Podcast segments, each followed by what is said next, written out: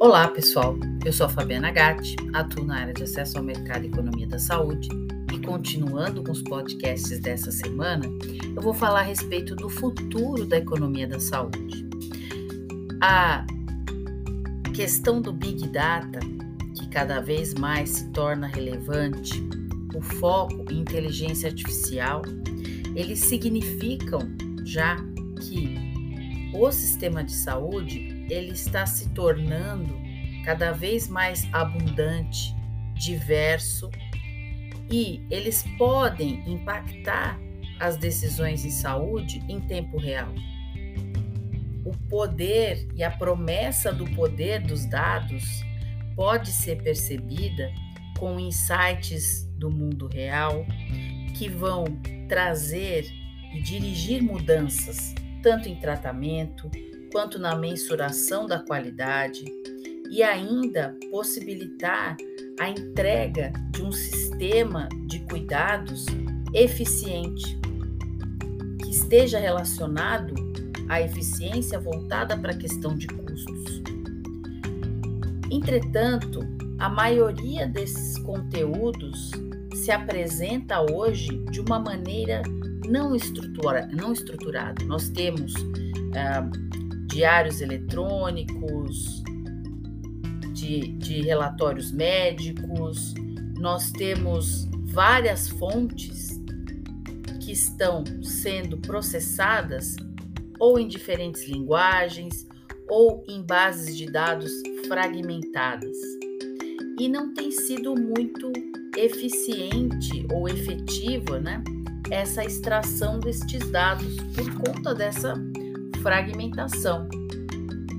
Então, é, hoje, metodologias como Deep Learning podem trazer uh, uma avaliação mais adequada desse conhecimento, além da, da questão das metodologias de pesquisa de desfechos e boas práticas, mas vão ser realmente chave para a entrega desse dado chamado Big Data.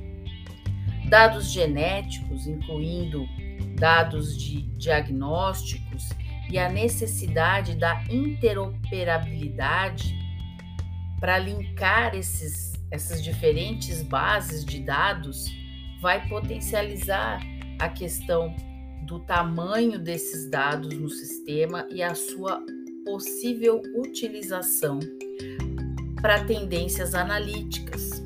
Então, isso vai expandir cada vez mais a necessidade da área de Health Economics de se adaptar para poder analisar e comunicar o que isso significa para os pacientes, para os pagadores e para os sistemas de saúde.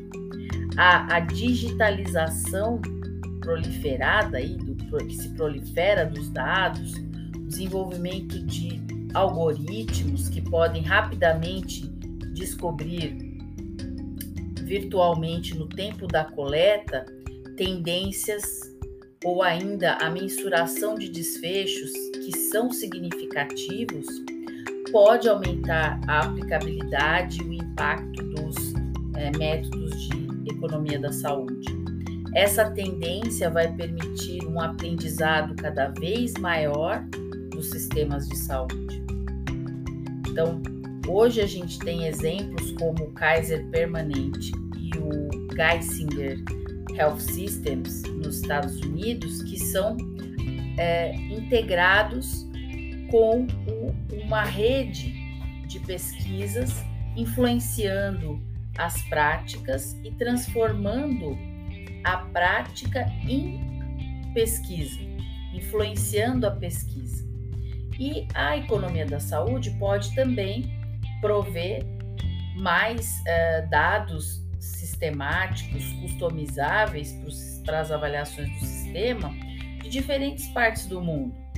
Existe uma, uma massiva variação na capacidade do processo de decisão ao longo aí das regiões, que nós temos aí um, um, um desafio importante principalmente nos países de baixa e média renda, regiões que uh, a maioria das ferramentas de decisão, elas são limitadas ou por uma questão de capacitação dos decisores ou ainda por uma questão de dificuldade de desenvolvimento desses tipos de análises. Então, essas regiões de baixa e média renda, elas precisam rever a sua, o seu mindset no sentido de desenvolver tanto a visão, quanto a questão metodológica, quanto a questão de comunicação das estratégias relativas ao processo de é,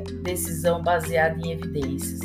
Por exemplo, aplicando a questão da transparência, a questão da accountability, da participação, da integridade né?